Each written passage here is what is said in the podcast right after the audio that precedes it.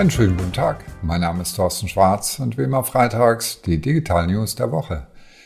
Die sozialen Medien steuern, naja, und manipulieren uns auch ein bisschen. Be Real wird echt, beziehungsweise will uns echt. Twitter erlaubt demnächst das Bearbeiten. TikTok erlaubt noch viel mehr und Facebook personalisiert besser. Und WhatsApp verbietet jetzt die Screenshots. Be Real will uns echt. Die App Be Real aus Frankreich ist in Deutschland aktuell auf Platz zwei der Download-Charts unter den Apps.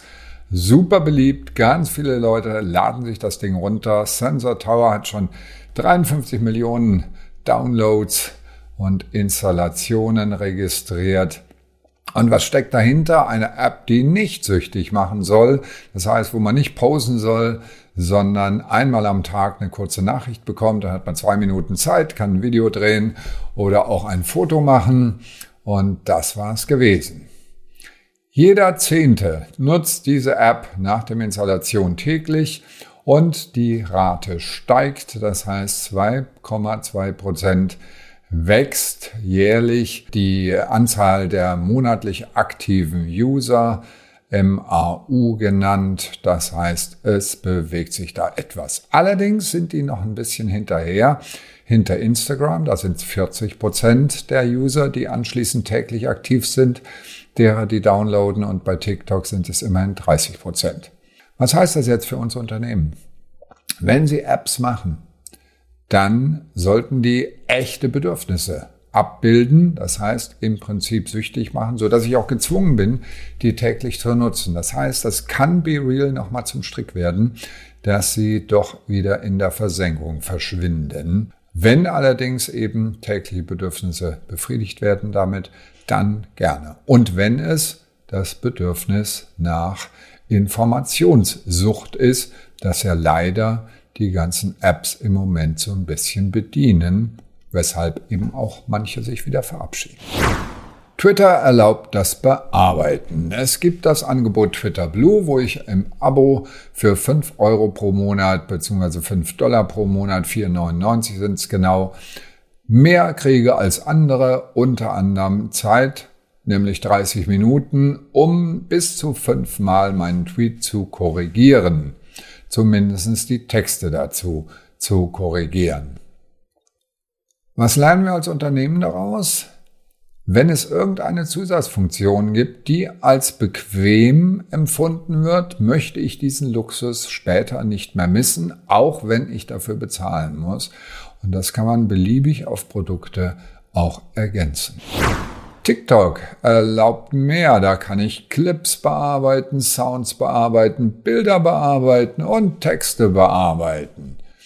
TikTok erlaubt es, dass ich die Videos übereinander lege, dass ich sie auseinanderteile, dass ich sie kürze, schneller, langsamer laufen lasse oder da nochmal variiere.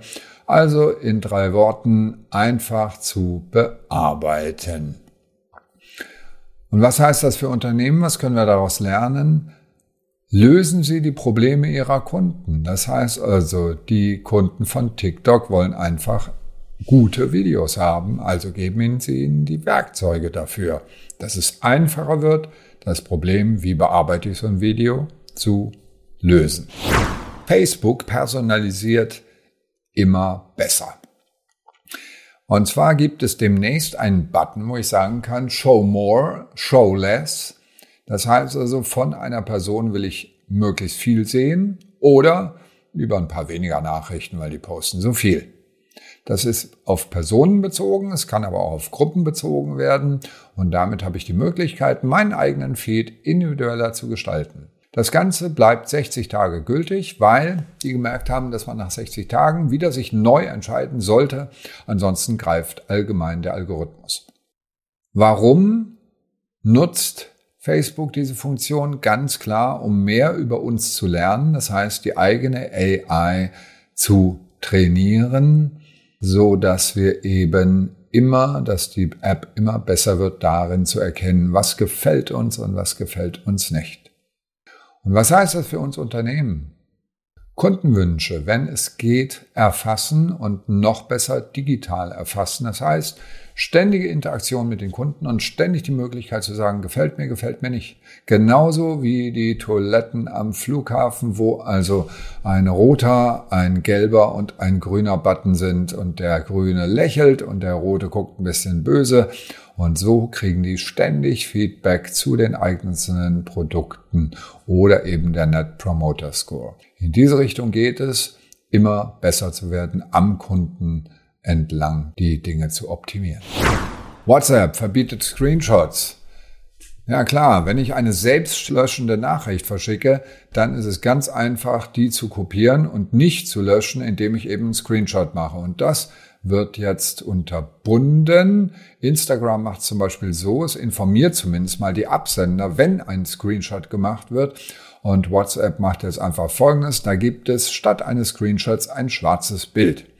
Und die das entdeckt haben von dem Infodienst WAB, Info, die haben alles probiert, um diesen Screenshot, diese Schwärzung des Screenshots zu unterbinden. Sie haben keine Tricks gefunden, wie man es unterbinden kann. Das heißt, es funktioniert. Man braucht also mindestens mal ein zweites Handy, um dann ein echtes Bildschirmfoto zu machen mit einem zweiten Gerät.